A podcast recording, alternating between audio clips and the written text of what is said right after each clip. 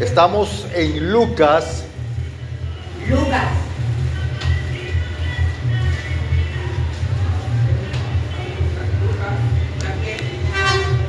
Lucas, capítulo 2, verso 25. Lucas. Capítulo 2, verso 25. Lucas 2, verso 25. Lucas 2, verso 25. Amén. Ya lo tengo. Y he aquí, había en Jerusalén un hombre cuyo nombre era Simeón. Y este hombre justo y devoto esperaba la liberación de Israel y el Espíritu Santo estaba con él. Y le había sido revelado por el Espíritu Santo que no vería la muerte antes que viera al ungido del Señor. Y por el Espíritu entró en el templo y cuando los padres trajeron adentro al niño Jesús para hacer con él conforme al rito de la ley, también él lo tomó en sus brazos y bendijo a Dios y dijo, ahora soberano, despides a tu siervo en paz, conforme a tu palabra, porque mis ojos vieron tu salvación, la cual preparaste en presencia de todos los pueblos, luz para revelación de los gentiles y gloria de tu pueblo Israel. Y su padre y su madre estaban maravillados de las cosas que se decían acerca de él. Y Simeón los bendijo y dijo a su madre María, He aquí, este está puesto para caída y levantamiento de muchos en Israel, y para señal que es contradicha. Vamos para el verso 36. Estaba también allí cierta profetisa llamada Ana, hija de Fetuel, eh, Fanuel, de la tribu de Aser.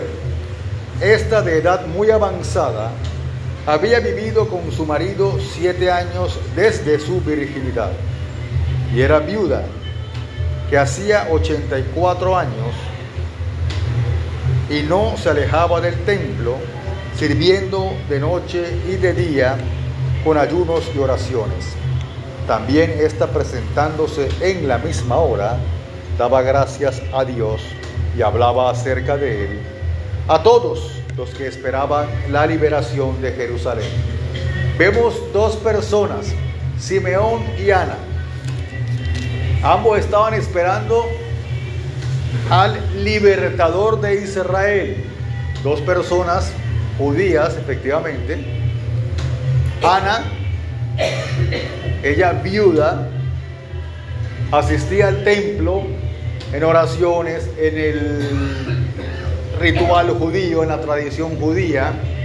Ella tenía conocimiento por medio de la Torá del Antiguo Testamento que Dios levantaría a un libertador,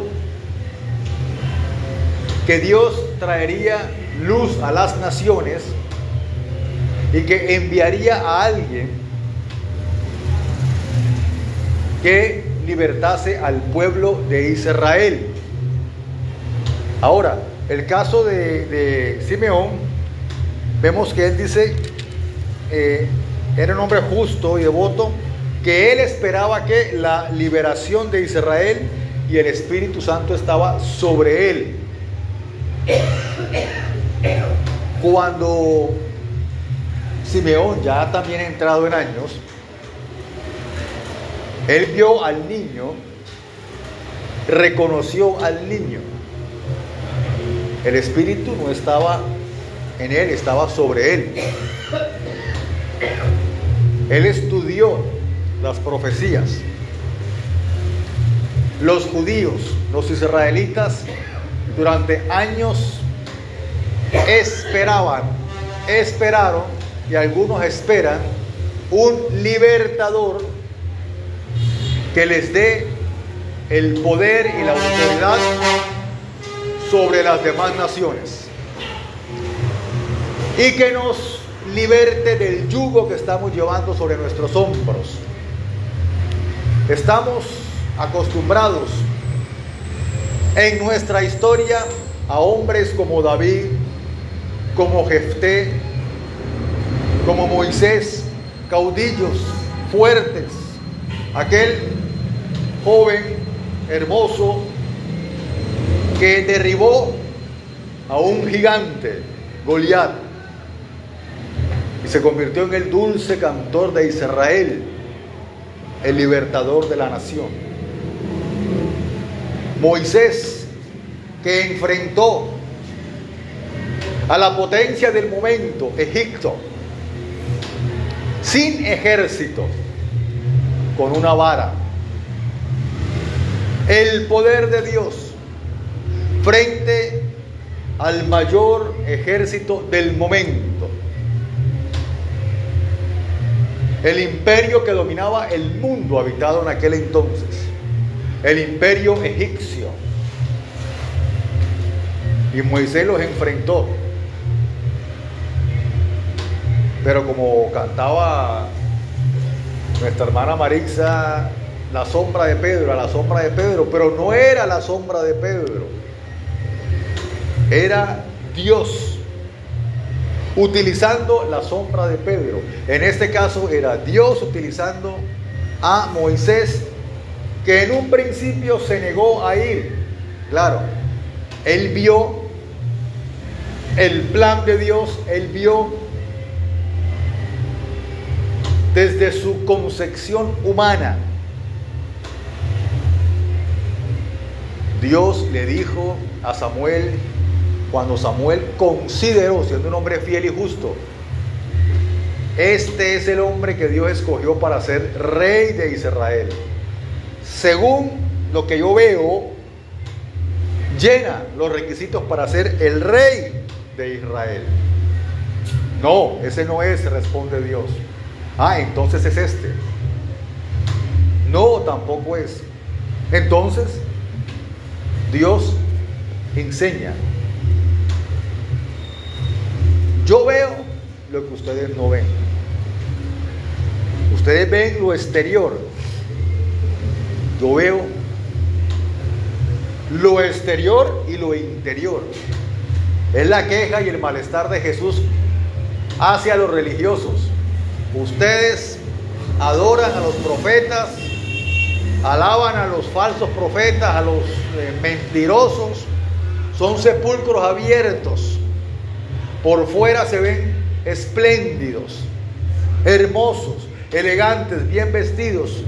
Es como cuando uno asiste a un cementerio y usted se encuentra con, con tumbas, con unas flores muy lindas, hermosas, muy bien arregladas hay personas que inclusive han hecho eh, sillas de piedra para sentarse y hablar con el muerto. Es un lugar muy bonito. En algunas naciones como en México y en algunas naciones árabes, los sepulcros son hasta casas, tienen hasta aire acondicionado. Miren la concepción que tienen y el pensamiento que tienen. No, quizás el muerto necesita un aire acondicionado, es una casa. Mejor que las casas de interés social en nuestro país. Parecen un barrio, pero es un cementerio. Es lo que Jesús decía, sepulcros abiertos son ustedes. Y hoy podríamos decir lo mismo de, de muchos líderes cristianos que promueven la elegancia, promueven, mejor dicho, el calzado fino, la vestimenta fina, lo más ostentoso, lo mejor, Claro, por fuera bien presentados, pero por dentro son qué? Sepulcros. Muerte es lo que hay. Eso uno ve lo hermoso, lo exterior. Es como los dos amigos que se encuentran y el uno viene y le dice, oye, tu, tu mujer, esa mujer tan linda que tienes tú que parece una Barbie. Pues te comento que me separé, pero ¿cómo es posible esa mujer tan hermosa? Una Barbie. No, no es una Barbie, es una bárbara. Tú la ves como una Barbie, pues una bárbara, una mujer que por dentro es terrible. Muchos en aquel entonces estaban esperando un libertador. ¿Por qué? Porque estaban oprimidos por el yugo de Roma. Se levantaron varias rebeliones y sediciones contra el imperio romano en aquel entonces Unas tuvieron más o menos éxito, pero fueron aplacadas por el imperio de la época. No pudieron conquistar al imperio romano. Seguían esperando. Muchos iban al templo, estaban orando, conocían las profecías, estudiaban la Torah, la ley, que hablaban, miren, y creían, creían. Muchos creen. Los demonios creen. A veces nosotros creemos, es cierto, pero ¿cuál es la concepción, el concepto que tenemos del Evangelio? Ellos, igual Simeón, esperaban que el libertador de Israel, muchos niños entraron, muchos niños los presentaron y ténganlo por seguro que muchos consideraron otros niños como el Mesías. Pero el Espíritu no daba testimonio a Simeón, no, este no es, este no es, este no es. Hasta que Simeón lo vio, este es el libertador de Israel. Luz para revelación de los gentiles y gloria de tu pueblo Israel. Ana fue lo mismo. Ella estaba esperando también al libertador de Israel. Tenían un concepto de pronto limitado. Bueno, viene un libertador, nos va a liberar del yugo de, de Roma, es cierto, pero no, era más profundo. Cuando se encontraron con el niño, comprendieron que no era la emancipación como algunos lo consideran, era más grande que una simple emancipación. No solamente para Israel, sino para toda la humanidad. Mi paso dejo, mi paso doy, no como el mundo la da, sino como yo la doy. Señor, ¿quieres que, que descienda fuego como Elías descendió fuego? ¿Ustedes de qué espíritu son? Yo he venido a curar, a sanar, abrir la puerta de la cárcel, liberar, dar luz a los ciegos. Ahora los religiosos no, no puede ser el libertador de Israel. Este no viene con las características de Moisés, ni de Jefté, ni de eh, David.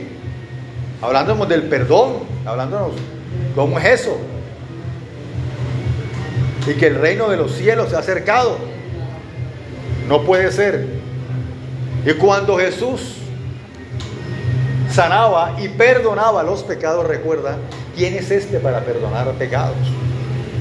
Mira, con esa mujer, si supiera quién realmente es esa mujer, no se sentaría con ella. Jesús dijo, los sanos no tienen necesidad de médico. Yo no vine a buscar sanos. Si usted se cree sano, se cree perfecto, pues problema suyo. Yo no lo vine a buscar a usted. Vine a buscar a los que realmente están enfermos. Ahora, todos estamos enfermos.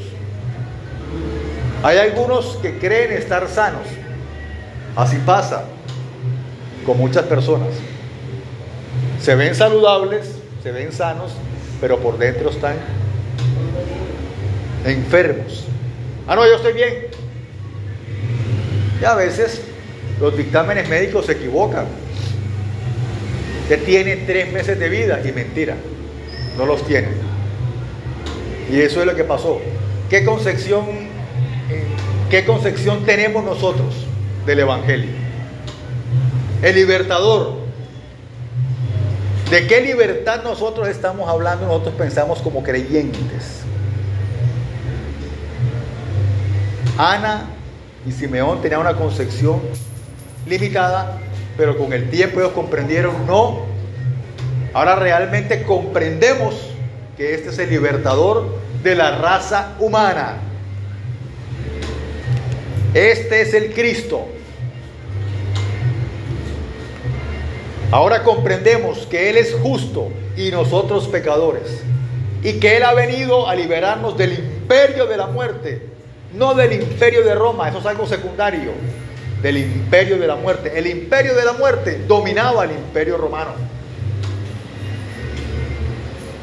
Ahora, si nosotros consideramos que el imperio romano nos liberta limitadamente, seguiremos esclavos del imperio de la muerte.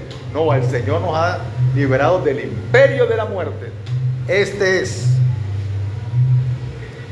el que Dios envió, luz para revelación a los gentiles y gloria de tu pueblo Israel. Amén.